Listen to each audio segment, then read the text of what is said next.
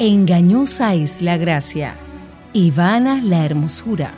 La mujer que teme a Jehová, esa será alabada. Inicia su espacio Mujer para la Gloria de Dios. Acompáñenos durante los próximos 60 minutos en Mujer para la Gloria de Dios.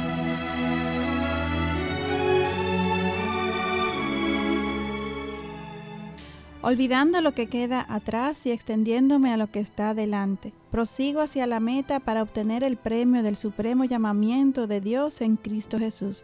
Filipenses capítulo 3 versículos 13 y 14. Bienvenidas a Mujer para la Gloria de Dios. Con ustedes, Katy Cheraldi de Núñez. Hola, Katy. ¿Cómo están? Muy bien, y Masi Abreu de Meyer. Hola. Buenos días. y quien les habla, Aileen Pagán de Salcedo, desde aquí, nuestra eh, emisora Radio Eternidad en su dial 990M o por las redes en, en la dirección http radioeternidad.com. Mujer para la Gloria de Dios es una producción del Ministerio de Mujeres ESER de la Iglesia Bautista Internacional, IBI, bajo la sombrilla del Ministerio de Integridad y Sabiduría. Damos gracias a Dios por ustedes, quienes nos honran con su sintonía. Y continuamos con nuestra serie sobre las parábolas de Jesús. Hoy estudiaremos sobre la parábola la red barredera y el grano de mostaza. Así es, y queremos eh, anunciar, como hemos venido diciéndoles a todas las hermanas que tienen planeado asistir eh, a la conferencia de TGC, que será eh, del 13 al 14 de junio, conferencia para mujeres. Ah, recuerden que parte de nuestro equipo, parte de Mujer para la Gloria de Dios estará allá y pues quisiéramos tener un acercamiento, conocerlas, grabar sus testimonios, eh, tomarnos fotos y demás. Pueden contactarnos. La que las mujeres les gustan hacer. Exacto, exactamente, Katy. Pueden contactarnos a través de la página para que podamos hacer eh, los arreglos del lugar, ¿verdad? Para eh, acercarnos un poquito más, prepararnos. Así es. Y nuevamente estamos en Facebook Live, en YouTube Live y también en Twitter Live durante la grabación del programa radial los lunes a las 9 horas de Santo Domingo. Y la intención es que siempre que la tecnología y los medios de, eh, nos lo permitan, que la grabación del programa radial pueda ser transmitida en vivo para que nos acompañen y así puedan conectar nuestra voz con nuestra cara e incluso puedan interactuar con nosotras a través de Facebook de Radio Eternidad. Y si tienen preguntas sobre los temas que estamos tratando, peticiones de oración o una consulta puntual, pueden enviarlas a nuestra página o a nuestro mail de mujer para la gloria de Dios gmail.com. Estamos a su orden, haciendo la salvedad de que al Mujer para la Gloria de Dios ser un ministerio de la IBI en donde todos trabajamos voluntariamente y no ser una organización con un staff de personal. Nuestro ritmo de trabajo se adapta a la disponibilidad de nuestras voluntarias. Nuestra motivación y deseo es compartir con otras hermanas en la fe lo que por gracia Dios nos ha ido revelando. Así es, pues yo creo que estamos listas para comenzar. Ha sido una larga introducción, pero eh, queremos orar, queremos orar porque necesitamos una vez más, eh, Señor Todopoderoso, que tú intervengas, porque las palabras de los hombres o de las mujeres no tienen ningún efecto, no tiene ninguna trascendencia eterna, pero tu palabra es viva y eficaz. Lámpara es a mis pies tu palabra y lumbrera para mi camino. Señor, ayúdanos a las que estamos aquí sirviéndote y a las que están escuchando o viendo del otro lado. Señor, somos todas pecadoras necesitadas del gran Salvador Jesús. Amén. En el nombre tuyo, Señor. Amén. Bueno, la semana pasada estudiamos sobre el tesoro escondido y la perla de gran valor. En ambas parábolas, esos hombres encontraron un objeto de gran valor mientras trabajaban. Eh, uno mientras araba la tierra y el otro mientras buscaba en el fondo del mar. Ambos supieron reconocer el valor de lo que encontraron y vendieron todo para obtenerlo. Así es. Y ambas parábolas comienzan con, el con la frase, el reino de los cielos es semejante a, haciendo referencia al valor que tiene nuestra salvación. Y también nos señalan que nuestra salvación tuvo un alto costo. Es cierto que no podemos comprar o hacer algo para ganar la salvación. Sin embargo, una vez somos salvos, tenemos que dejar nuestra vida anterior, vieja, atrás um, y matar el viejo yo y vivir para Cristo. Amén. Amén, así es. Y esto es lo que Romanos justamente en Romanos 8, 2 y 13 nos dice. Dice, así que, hermanos, somos deudores, no a la carne, para vivir conforme a la carne, porque si vivís conforme a la carne, habréis de morir. Pero si por el Espíritu hacéis morir las obras de la carne, viviréis. Amén. Hoy queremos comenzar estudiando sobre la parábola de la red barredera. Esta es otra parábola que comienza como las demás, hablando sobre el reino de Dios. Leamos en Mateo capítulo 13, versículo 47, dice, El reino de los cielos también es semejante a una red barredera que se echó en el mar y recogió peces de toda clase. Y de nuevo estamos hablando sobre la salvación. Sin embargo, no estamos enfatizando el valor de lo que hemos recibido, sino que es más parecido a la parábola que estudiamos sobre el trigo y la cizaña. Aunque en esta parábola el Señor está haciendo más énfasis en la separación de los creyentes de los no creyentes en el día de juicio. Me llama la atención que esta parábola viene justo después de las otras dos que estudiamos la semana pasada, donde vimos el valor incomprensible de la salvación que hemos recibido. Y en esta parábola está enfatizando el impacto eterno sobre la decisión que debemos hacer aquí.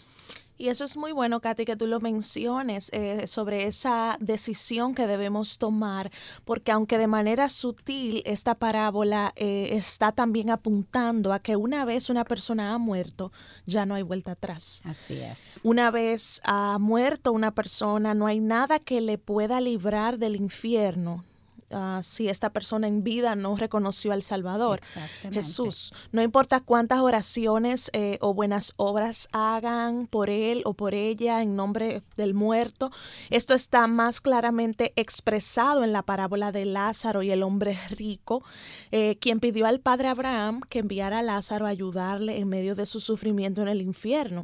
Y recordamos que a lo, que Abraham les respondió es, hay un gran abismo puesto entre nosotros y ustedes, de modo que los que quieran pasar de aquí a ustedes no puedan, y tampoco nadie pueda cruzar de allá a nosotros. Esta parábola se encuentra en el libro de Lucas capítulo 16, versículos 19 al 31, y el versículo que leí específicamente fue el 26. Es bastante clara sobre lo que pasa después de la muerte. Tú sabes que viene a mi mente cuando tú estabas leyendo, es en Génesis 3, donde el Señor dejó un ángel preveniendo que entrara en, el, jardín de nuevo. Como guardia, sí, como es lo mismo, ya. Cuando Él dice que no, es no. Exactamente. Pero mientras vida tengamos, hay una oportunidad. Hay un sí. Hay una, Igual que cuando Noé y el diluvio, que la, cuando la puerta se cerró. Se cerró. Así es. Y antes de, continuar estudiando esta parábola, quiero recordar a nuestros oyentes que para entender bien el mensaje eh, contenido en las parábolas, tenemos que recordar que lo que el Señor hacía era utilizar un ejemplo de algo sencillo y cotidiano, que todo el mundo entendiera, para entonces conectar esto con una enseñanza espiritual más profunda para que las personas pudieran entenderlo. Recordemos también que cuando Jesús compartió estas parábolas estaba en la región de Galilea. Eh, cerca del mar de Galilea, el cual es un mar que tiene una extensión de 166 kilómetros cuadrados. Por esto se llama mar, porque es un, eh, realmente es un lago, porque es, rodeado de tierra, pero es tan grande, tan grande que le dicen, se, se, llama... parece un mar, cuando fuimos allá, era como un mar, sí. Parece, uno estando ahí, tuvimos el privilegio de ir hace unos años atrás y, y, y se siente como se percibiera como si fuera un mar. Por tanto, es lógico deducir que una gran porción de los pobladores, tanto de la ciudad de, de, Galilea como de los alrededores de esta zona, pues se dedicasen a ser pescadores o si no ellos mismos, algún familiar, alguien relacionado, eh, ya que este era un mar muy rico con una gran variedad de peces, incluso hasta el día de hoy se sigue eh, pescando y, y por ende, eh, era una muy buena eh, eh, punto de partida. La red barredera, algo muy conocido para todos. Para ellos, exactamente. La red barredera era un red comúnmente utilizado en aquel tiempo. Esta red era atada en un extremo a un punto fijo, ya sea en la orilla del mar o en un barco, y el otro extremo a otro barco. La red tenía peces en la parte inferior y flotadores en la parte superior. Esta red era entonces extendida entre estos dos puntos. Él o los barcos se movían de una forma circular para eventualmente cerrar el círculo de los peces y que estos quedaran atrapados en la red, la cual luego la llevaron hacia la orilla. Y ahora que ya entendemos eh, lo que es la práctica de la pesca, un poco, ¿verdad? Con la red barredera. yo, no conocía exactamente lo que, cómo era que funcionaba. Sí, porque aquí se pesca en algunos puntos, pero. De hecho, esa, esa red barredera el día de hoy no se, no, no se debe de utilizar porque se lleva peces buenos y malos eh, que están en veda y diferentes cosas. Pero así era que se usaba en aquella época, red barredera. Ok. Entonces, ya que sabemos un poquito del tema, pues leamos la parábola de nuevo eh, con, con, esto en mente, comenzando en el versículo 47 hasta el 48. Leamos.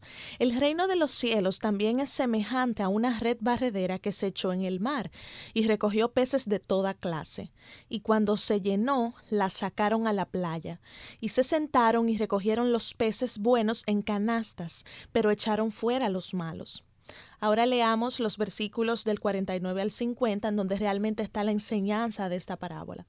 Dice así, Así será en el fin del mundo. Los ángeles saldrán y sacarán a los malos de entre los justos y los arrojarán en el horno de fuego. Allí será el llanto y el crujir de dientes. Wow. Y es una, eh, un pensamiento, ah, una realidad que nos debe de dejar pensando. Y con esto nos vamos a una pausa aquí en Mujer para la Gloria de Dios. Dios está muerto. Solo para aquellos que están muertos espiritualmente. Estás escuchando Radio Eternidad.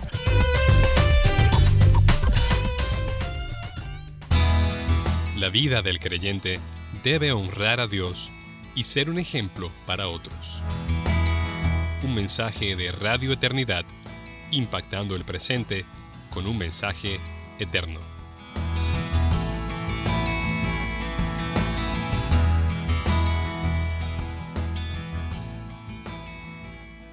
Continuamos aquí en Mujer para la Gloria de Dios. En el día de hoy estamos viendo en, nuestra serie sobre las parábolas de Jesús, estamos viendo la parábola de la red barredera y del grano de mostaza. Y este, este programa lo hemos titulado El ahora y el después. Y como siempre en Mujer para la Gloria de Dios nos cuestionamos para reflexionar y hacer un poco de introspección en base a lo que estamos compartiendo y lo que es nuestra vida. Y en el día de hoy nos cuestionamos qué tanto yo reflexiono sobre lo que pasará conmigo después de la muerte. Porque más y Katy, si hay algo que tenemos seguro en esta vida es la muerte. Así es. Y antes de irnos a la pausa, más, si tú nos compartías un, versículo eh, que dice una verdad muy cruda, pero, pero es la realidad. Si pudieras eh, leerlo. Claro que sí. Dice en la enseñanza de esta parábola de la red barredera que así será en el fin del mundo. Los ángeles saldrán y sacarán a los malos de entre los justos, así como se sacaban los peces malos de los peces buenos, y los arrojarán en el horno de fuego, o sea, en el infierno. Allí será el llanto y el crujir de dientes. No es un lugar para nada bonito, sino de, de dolor terrible por la eternidad. Así es, y más, y yo creo que hay varias cosas que debemos definir. Eh, primero, ¿qué quiere decir el fin del mundo? Dentro del contexto que acabas de leer, que nos habla eh, sobre el día de juicio. Y debemos resaltar también quién es el juez.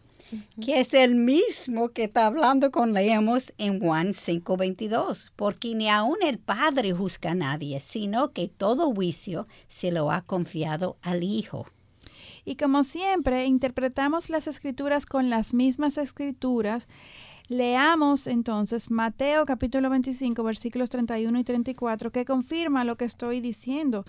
Pero cuando el Hijo del Hombre venga en su gloria y todos los ángeles con él, entonces se sentará en el trono de su gloria y serán reunidas delante de él todas las naciones y separará a unos de otros como el pastor separa las ovejas de los cabritos y pondrá las ovejas a su derecha y los cabritos a su izquierda. Entonces el rey dirá a los de su derecha, venid benditos de mi Padre, heredad el reino preparado para vosotros desde la fundación del mundo. Y leamos también eh, lo que pasará entonces con aquellos que están a la izquierda en el versículo 41. Dice, entonces dirá también a los de su izquierda, apartaos de mí, malditos, al fuego eterno que ha sido preparado para el diablo y sus ángeles. Y el desenlace de todos eh, lo describe el versículo 46 entonces, con donde dice, y estos irán al castigo eterno, los de la izquierda, pero los justos a la vida eterna, los de, las los de la derecha. Exacto. Y tratemos de ubicarnos en aquel momento en que Jesús, que no solamente es el Mesías, sino también el juez, como tú decías, Katia, ahorita, el juez del universo, eh, les acaba de exponer el valor de la salvación el precio que tenemos que pagar para seguir eh, detrás de Él. Y mm, ahora está enseñándoles el costo aún mayor de no entrar en el reino de los cielos y permanecer por siempre en el infierno. Otro punto eh, eh, que es importante definir es a quiénes se refiere el versículo cuando habla de los malos y los justos. En los pasajes sobre el juicio final que leyó Aileen, hay otros versículos que pueden explicar esto. Vamos a ver. Y qué bueno que lo hagas, porque cuando al compartir esto, personas que tal vez no, no, conocen o conocen muy poco del Evangelio, pueden entender que Dios es clasista o que, o que Dios hace acepción de personas o que, o que Dios puede incluso ser muy severo, pero realmente hay una razón detrás de por qué hay, hay unos que serán salvos y otros que no. O quizás se pueden considerar buenos. Yo iba a decir la misma cosa, hasta que uno conoce al Señor, uno cree que está bastante bien. Sí, porque yo no mato, yo no fumo, yo no robo. Así Pero va más allá, vamos a escuchar. Dice mm, los versículos 34 a 36.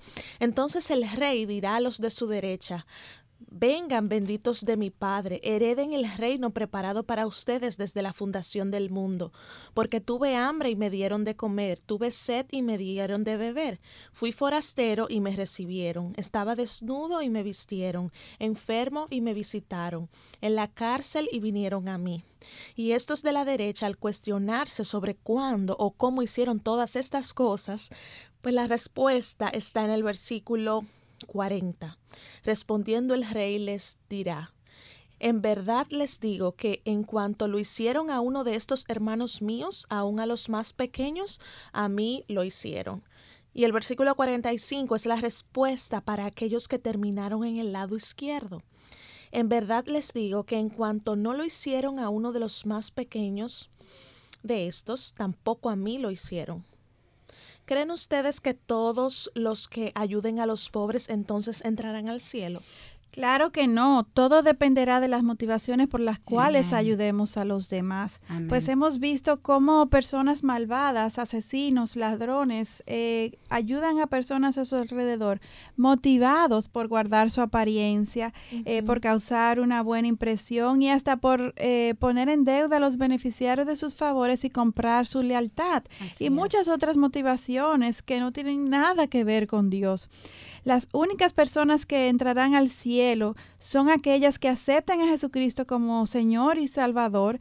Y, noten que no dije solamente como Salvador, sino como Señor también, o sea, que se sometan a Él, implicando de nuevo el costo que tiene la salvación.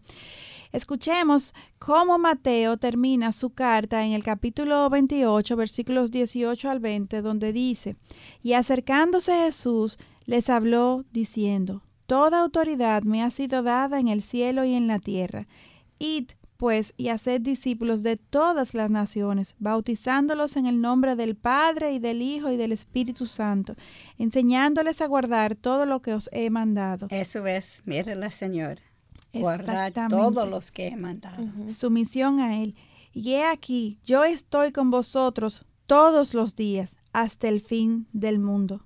Pueden ver que no se trata solamente de aceptar a Jesús como Señor y como Señor y Salvador, sino también que implica guardar todo lo que Él nos ha ordenado en su palabra, como acabamos eh, de leer, todo lo que guardar todo lo que Él os ha, nos ha mandado a nosotros.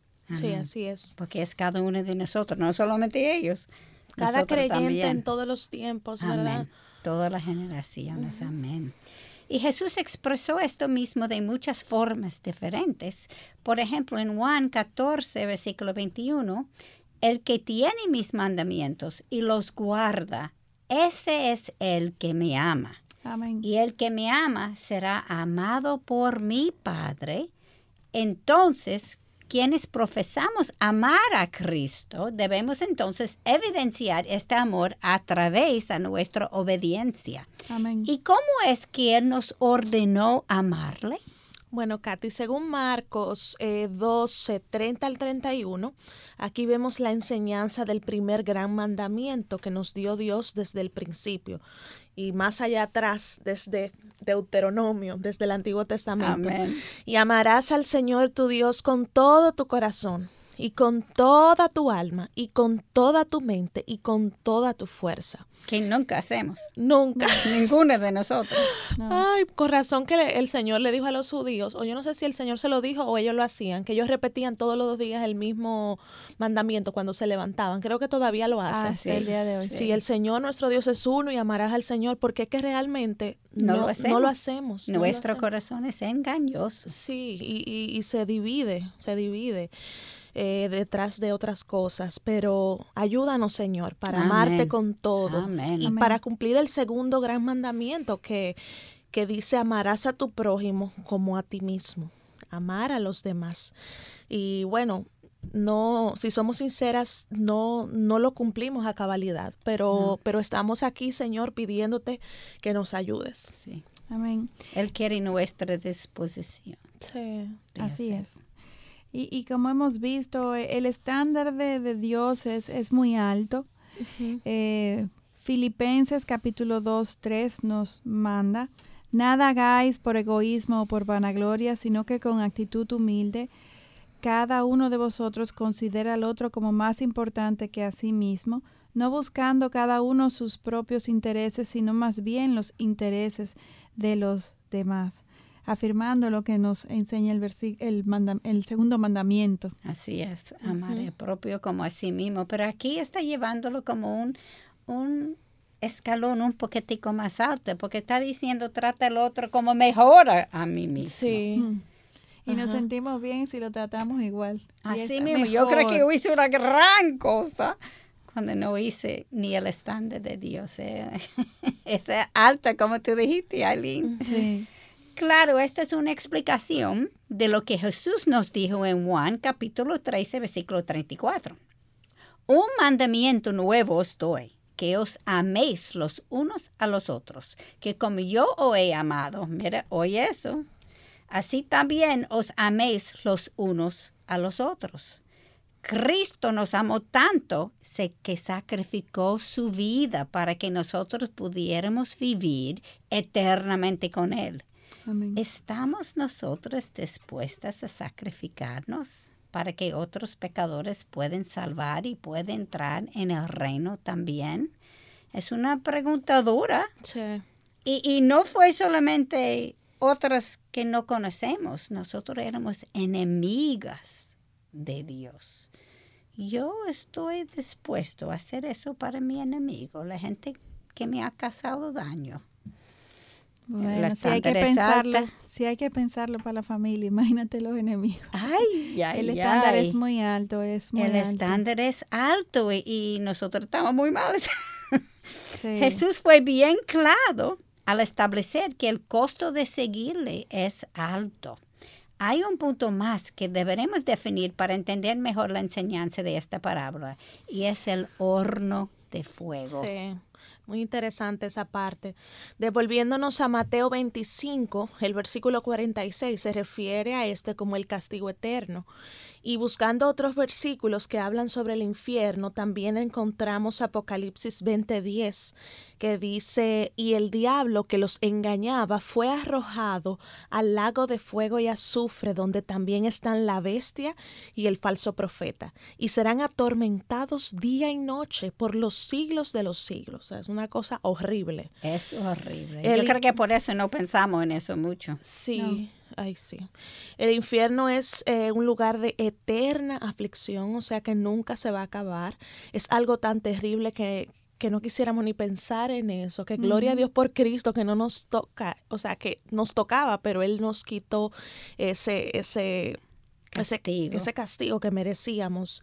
Eh, y el conocer esto nos debe dar un mayor sentido de urgencia para evangelizar, porque sabemos que hay unos elegidos que necesitan oír el mensaje de salvación y como no sabemos cuáles son, entonces vamos a predicarle a todos eh, que, que el infierno es real, que el cielo es real, que Jesús está vivo y que le necesitas como Señor y Salvador para... Y, y uno de los tácticos de Satanás ahora es quitar la mente de eso. El mundo dice que eso no existe. Es más fácil pensar que no existe que pensar que eso es una posibilidad.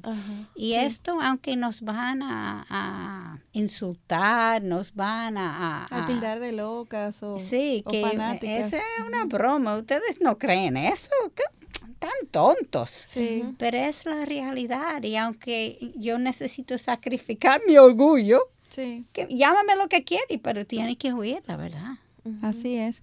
Y, y lo que en, en, sentido general esta parábola nos enseña es algo que vamos a compartir en nuestra próxima pausa aquí en Mujer para la Gloria de Dios. Volvemos en breve. Una buena palabra. Es una gran misericordia de Dios poder advertir a muchos que todavía tienen la oportunidad de abrazar por la fe esa gran salvación que Dios ofrece. Buena enseñanza. El instrumento más efectivo a la hora de instruir a nuestros hijos es que ellos vean que tú vives lo que enseñas. Buena música. Música. Buena programación. Programación. Eso es Radio Eternidad impactando el presente con un mensaje eterno. eterno,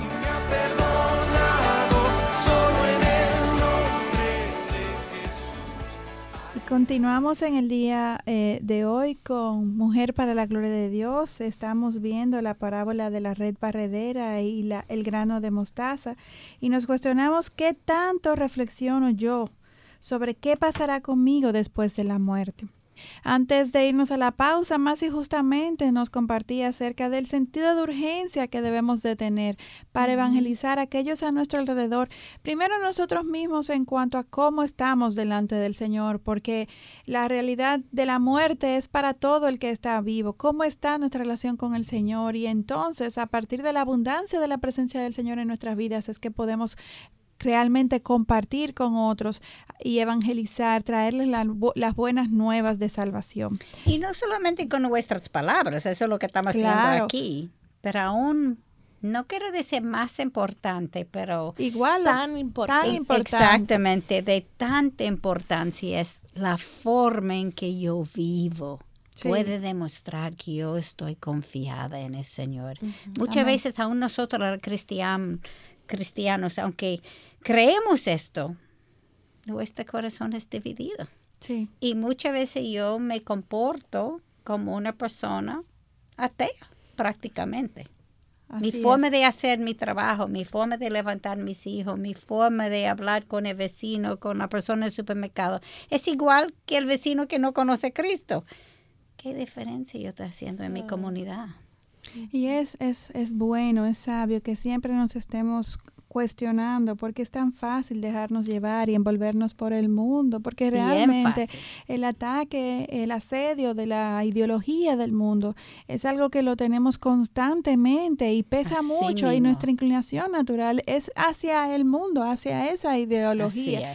Eh, pues no debemos de dormirnos en nuestros laureles, como dicen, ni sentirnos muy confiadas ni seguras, porque la verdad es que estamos en todo tiempo yendo contra la corriente.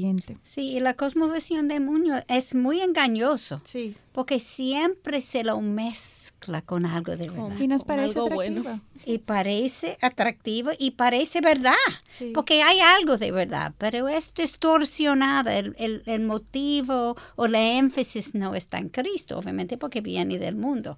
Y aunque parece verdad, tengo que recordar que no es la verdad. El mundo vive en una mentira. Sí. Y hablamos con tanta propiedad porque nosotras yo sé que Masi, Katy y yo estamos en este, en medio de esta lucha. Esto no es algo ajeno a nosotros. No vivimos en una burbuja y salimos los lunes. No. Yo quisiera, pero no. estamos, en el fuego todo el tiempo. como ustedes. Así, mismo es. Todo, todo cristiano se supone que debe de estar en esta lucha porque e, e, es parte del crecer en, en, Cristo. Y como tú dices, si yo no estoy en la lucha, yo debo eh, cuestionarme qué estoy haciendo o qué no estoy haciendo. Así es. Y continuando con lo que es el, la enseñanza de esta parábola, esta quiere eh, apuntarnos que las decisiones que tomamos en nuestra vida espiritual, solo mientras tengamos vida. Esto es algo muy importante porque esto es lo que nos enseña la palabra de Dios, que nuestro eh, espacio para tomar decisiones con respecto a nuestra eternidad es mientras tengamos vida. Tienen eh, un impacto en dónde vamos a eh, terminar el resto de la eternidad, ya sea en el cielo, siendo salvos por medio de Cristo, o en condenación eterna en, en el infierno. Dependiendo de a qué demos valor aquí, ahora, en nuestras vidas, es lo que se, es lo que va a determinar en dónde pasaremos nuestra eternidad después de nuestra muerte terrenal. es una pregunta importante. Sí. ¿Qué va a pasar con nuestra ¿Dónde voy? Nuestra eternidad. Y si Jesucristo no es mi todo en todo, eh, definitivamente habrán consecuencias eternas que tendremos que pagar, que serán dolorosas y que ya no habrá vuelta atrás, como pudimos ver en el ejemplo del hombre rico cuando le preguntaba al padre Abraham. Y al compartirles este mensaje, Jesús retó a estos hombres, así como nos sigue retando a nosotras hoy en día, a que le demos a Él nuestra completa lealtad. No solamente que le recibamos como Señor y Salvador, sino que como hemos visto ya en el contenido del programa, que, que le eh, obedezcamos en todas sus ordenanzas, pues es la única forma de, demostrarle eh, nuestra lealtad a Él y de que Él es el real Señor de nuestras vidas. Pero la belleza es cuando tú tienes bastante fe hacer las cosas diferente de lo que el mundo dice y muchas veces diferente en la forma que uno piensa uno mismo, que eso no va a funcionar, no sé, pero lo voy a hacer porque él me dijo hacerlo y ver los resultados. Juan 14, 21 dice que él, Jesucristo mismo, te manifestará es una cosa que yo sé que ustedes lo han experimentado también y es difícil explicar a alguien que no lo ha sentido o experimentado. Es que Él es más real. Él, él te hace sentir lo que... Y, te enseña más de su palabra. Tú lo lees y de repente, oh. Toma vida. Oh, yo no vi eso antes. ¿Cuántas veces lo leí? Y wow, mira lo que está aquí. Es una cosa increíble. Dios es tan grande. Y los beneficios, no solamente en la vida después, pero los beneficios ahora mismo son increíbles. Claro. Sí, esa vida en abundancia que Jesús vino a dar se aplica desde ella, desde el momento en que soy de Él.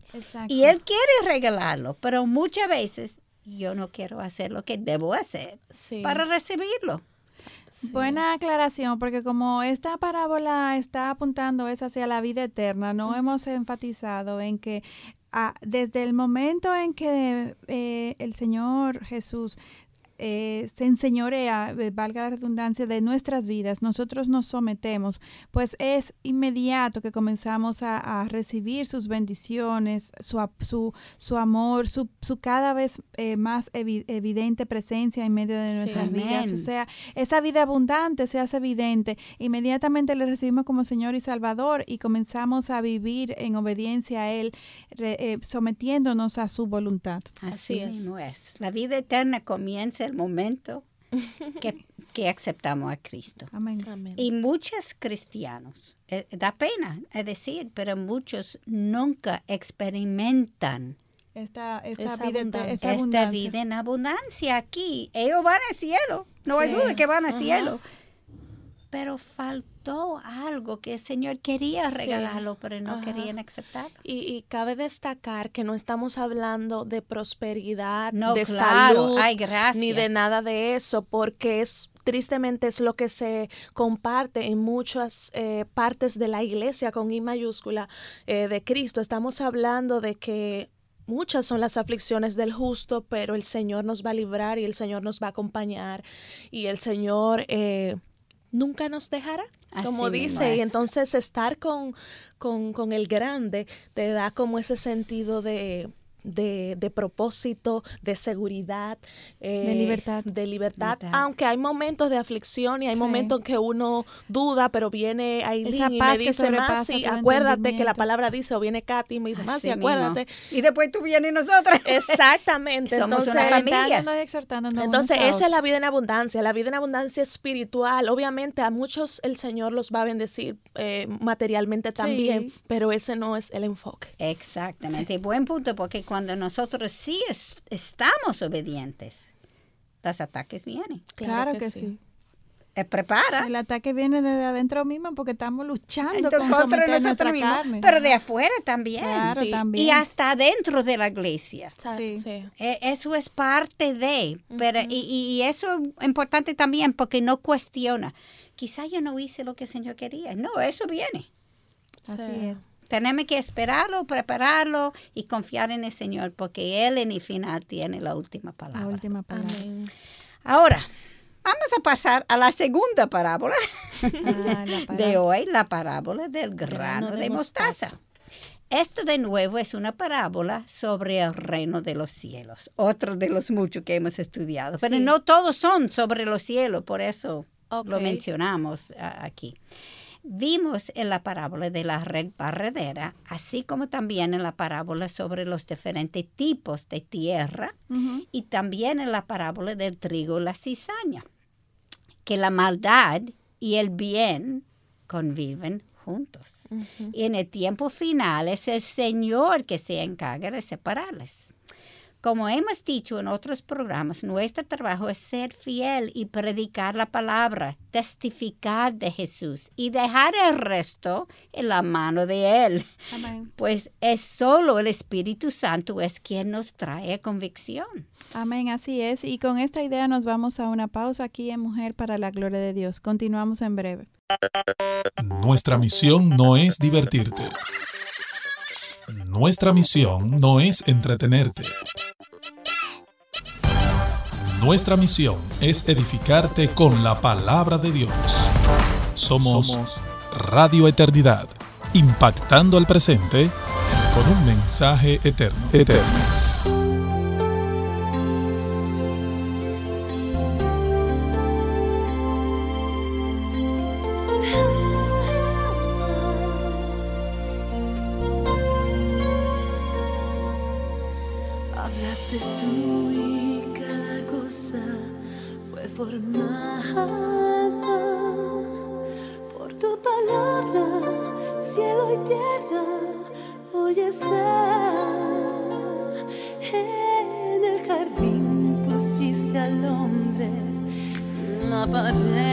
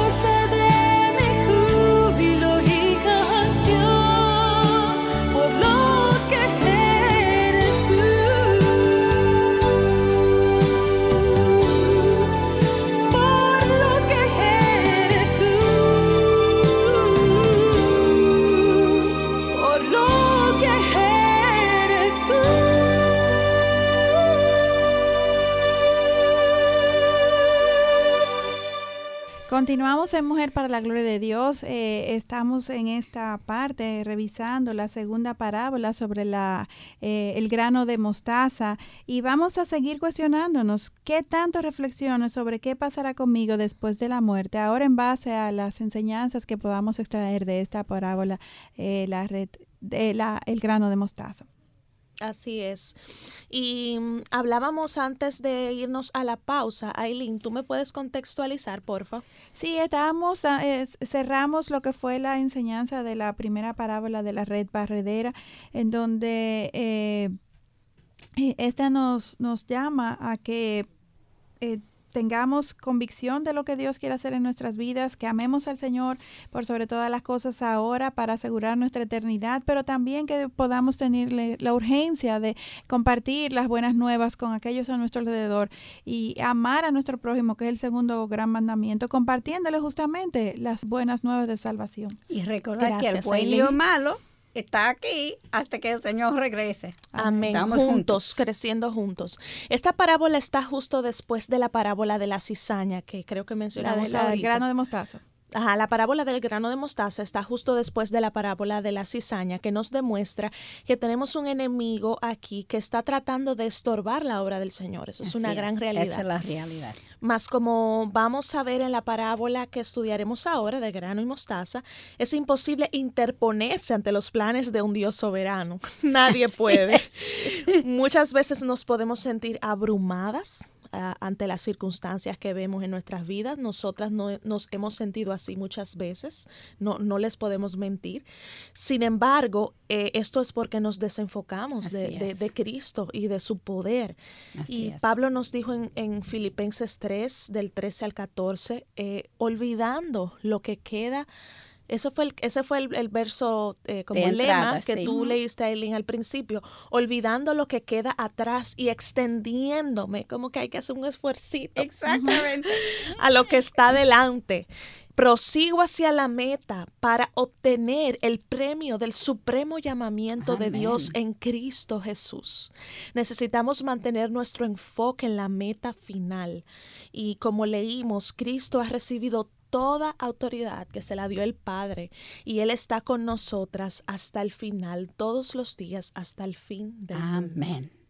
Amén. Y Jesús nos dio el ejemplo de cómo correr la carrera y lo podemos leer específicamente en Hebreos capítulo 12, versículos 1 y 2, donde dice, corramos con paciencia la carrera que tenemos por delante, puestos los ojos en Jesús, el autor y consumador de la fe, quien por el gozo puesto delante de él soportó la cruz, menospreciando la vergüenza, y se ha sentado a la diestra del trono de Dios.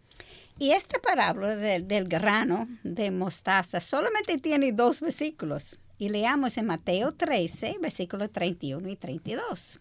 Les refirió por parábola diciendo, el reino de los cielos es semejante a un grano de mostaza que un hombre tomó y sembró en su campo y que de todas las semillas es la más pequeña, pero cuando ha crecido es la mayor de las hortalizas y se hace árbol de modo que las aves del cielo vienen y anidan en sus ramas.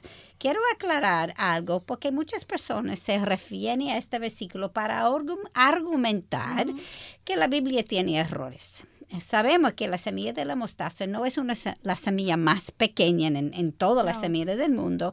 Sin embargo, recordemos que esto es una parábola, y la idea era usar cosas comunes a aquella época y lugar y que las personas pudieran reconocer. Para entonces, aparte de este, Jesús compartirles enseñanzas espirituales muy profundas.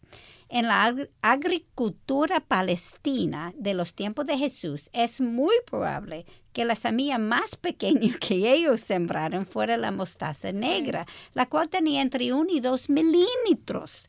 Esto es más o menos el tamaño de la cabeza de un alfiler. Sí, Katy, la idea que Jesús quiere validar al usar esta semilla es que inicialmente la semilla de mostaza es algo que en sus comienzos es muy pequeña, pero luego se vuelve grande, ¿verdad? Amén, amén. Y me llama la atención que este hombre eh, la sembró en su campo. Algo que queremos resaltar es que aunque las cosas en nuestro mundo son mayormente malas y el pecado pareciera estar aumentando todos los días, ganando terreno en todos los días, las guerras y todo, eh, todo pertenece a Dios y está bajo su dominio y él sembró en su tierra. Exactamente. Y como dice el Salmo 24.1, que nos recuerda esta gran verdad, del Señor es la tierra y todo lo que hay en ella, el mundo y los que en él habitan. Es cierto que Satanás es el príncipe de este mundo, pero porque el Señor se lo permite. Así y por encima de Satanás está el, el gran y poderoso Dios nuestro. Amén. Y estamos bajo su cuidado. A Dios no se le han salido las cosas de la mano, sino que Él tiene un plan y está cumpliéndolo en todo tiempo a cabalidad. Isaías 14, 27 eh, nos dice, si el Señor de los ejércitos lo ha determinado, ¿quién puede frustrarlo? Y en cuanto a su mano extendida, ¿quién puede volverla atrás? Y al mismo tiempo reconocemos que por el momento Satanás es el príncipe de este mundo y él está en todo tiempo tratando de estorbar y sabotear los planes de Dios, aunque esta sea una meta obviamente imposible para cumplir. Como Juan capítulo 12, 31 nos dice, ya está aquí el juicio de este mundo. Ahora el príncipe de este mundo será echado fuera. O sea, Dios vencerá cuando llegue el momento, será manifiesto, pero esta guerra ya sabemos quién la ganó. y el versículo 32 de Mateo capítulo 13 nos recuerda que aunque la semilla de mostaza es muy pequeña, eh, como la cabeza de un alfiler, cuando ha crecido es la mayor de las hortalizas y sabemos que el árbol de la mostaza usualmente llega a tener de alto de 6 a 20 pies, o sea, es, es bien grande, una gran altura. Y aunque hay algunos que llegan a tener 30 pies y la anchura del árbol usualmente es como de 20 pies, pues realmente podemos ver que de algo tan pequeño salga un árbol tan grande. A esto es que apunta eh, eh, Dios. Es bastante grande y aunque de nuevo sabemos que no es el, eh, tal vez no sea ni la semilla más pequeña, ni el árbol más grande. Lo que Jesús sí está queriendo decir es que cuando su reino se haga evidente a todos, este sí será el más grande. ¿Y cómo podemos relacionar eso con Cristo, verdad? Es interesante que Jesús nació en un pesebre en medio de una familia pobre. No vino de una ciudad grande, sino de un pueblito. Él no provenía de una familia de la realeza o de autoridades, ni tampoco pertenecía a alguna familia religiosa y de abolengo judía.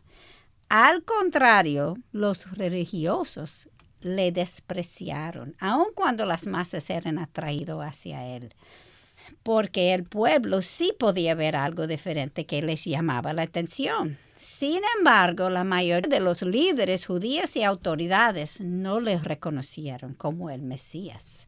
Jesús se introdujo en este mundo como un hombre de origen humilde y sencillo, hasta que al final murió solo como un delincuente. Mas un día él regresará como el rey de reyes y el señor de señores. Y en este momento todo el mundo verá su gloria y toda rodilla se doblará ante él. Sí, continuando con esta parábola, el versículo 32 de Mateo 13 dice, las aves del cielo vienen y anidan en sus ramas. Para mí las aves eh, simbolizan a los creyentes que vienen donde Jesús, que vamos donde Jesús, buscando su protección. Las aves ponen sus nidos donde ellas se sienten estar fuera de peligro, donde están eh, seguras. Y nosotros, los cristianos, nosotras, las mujeres cristianas, eh, en el árbol de Cristo estamos y estaremos seguras. Amén. Aún ahora, antes de su regreso, antes de que Jesús venga por segunda vez, el único lugar donde estamos seguras es en sus manos, solamente en sus manos. Y por eso podemos eh, estar en paz, aunque el mundo se esté acabando aparentemente, porque Dios es nuestro refugio y fortaleza, como dice Salmo 46, 1, nuestro pronto auxilio en las tribulaciones. Amén. Y escuchemos a Isaías 40, 31 que dice, pero los que esperan en el Señor renovarán sus fuerzas y se remontarán con las alas como las águilas, un hambre fuerte que vuele muy alto. Y el resto del versículo termina diciendo, correrán y no se cansarán, caminarán y no se fatigarán. Nunca dudemos que aunque el mal pareciera estar ganando y muchas veces nos sintamos que los cristianos somos pocos y que el mundo entero está en contra de nosotras, mantengamos nuestro enfoque en Jesús. Amén. Y recordemos lo que Pablo nos enseñó en el versículo tan conocido de Romanos 8:28. uno de mis favoritos. Sí, igual. Y, y, sabemos, o sea, estamos seguros que para los que aman a Dios, todas las cosas cooperan para bien. Esto es Oigan, ¿para quiénes es esto? Para los que son llamados conforme a su propósito. Todas nosotras. todos los creyentes. Los creyentes genuinos. Nada se escapa a su soberano control. Yo creo que esto hay que oírlo todos los días, muchas veces en recordarse, el día. Recordarse, sí, sí, sí, sí, porque eh, cuánto dudamos, cuán frágiles somos. Nada se escapa a su soberano control y un día el bien dominará sobre el mal pondremos y podremos comprender en toda su dimensión la magnitud de toda obra. Y algo grandioso del reino del Señor es que es un reino que no tendrá fin, porque todos los reinos de este mundo han pasado, están pasando y van a pasar. Podemos pensar en las naciones más poderosas del momento, en la nación que más ha influido nuestro, nuestra República Dominicana o el país en que ustedes estén y decimos, wow, cuánto dinero, cuánta fuerza. Eso va a caer, eso va, a terminar. Pero el reino de Dios no tendrá fin y eso es una esperanza porque estaremos siempre con Él y siempre eh, reinaremos con Él, dice la palabra terminamos, hasta aquí llegamos en el día de hoy. Sí, terminamos hoy con un fresco entendimiento sobre el costo y la implicación de nuestra salvación. Gracias al Señor por recordárnoslo y que podamos meditar en ello. Y pues animarlas a ustedes que no dejen de sintonizarnos en nuestro próximo programa, en donde continuaremos en nuestra serie de las parábolas, estudiando las parábolas y específicamente las dos sobre las lámparas. Katy decía ahorita que hay algo muy, muy especial que Dios tiene para nosotras sobre las lámparas, la luz, Jesús, así que no se la pierdan. Queridas hermanas, recuerden que necesitamos de sus oraciones para seguir llevando el mensaje del Evangelio para edificación de su pueblo. Oremos por el programa de Mujer para la Gloria de Dios y toda la programación de Radio Eternidad. necesitamos la protección de nuestro Señor. Ya saben que pueden seguirnos en Twitter y Instagram escribiendo a arroba mujer MPLGDD ah, para Mujer para la Gloria de Dios y en Facebook Mujer para la Gloria de Dios. Les esperamos en nuestro próximo encuentro aquí en Radio Eternidad, impactando el presente con un mensaje eterno. Gracias por su sintonía. Dios les bendiga. Hasta la próxima. Bendiciones. Hasta aquí su espacio, Mujer para la Gloria de Dios. Gracias por acompañarnos. Les esperamos el próximo sábado en Mujer para la Gloria de Dios. Este programa es producido en los estudios de Radio Eternidad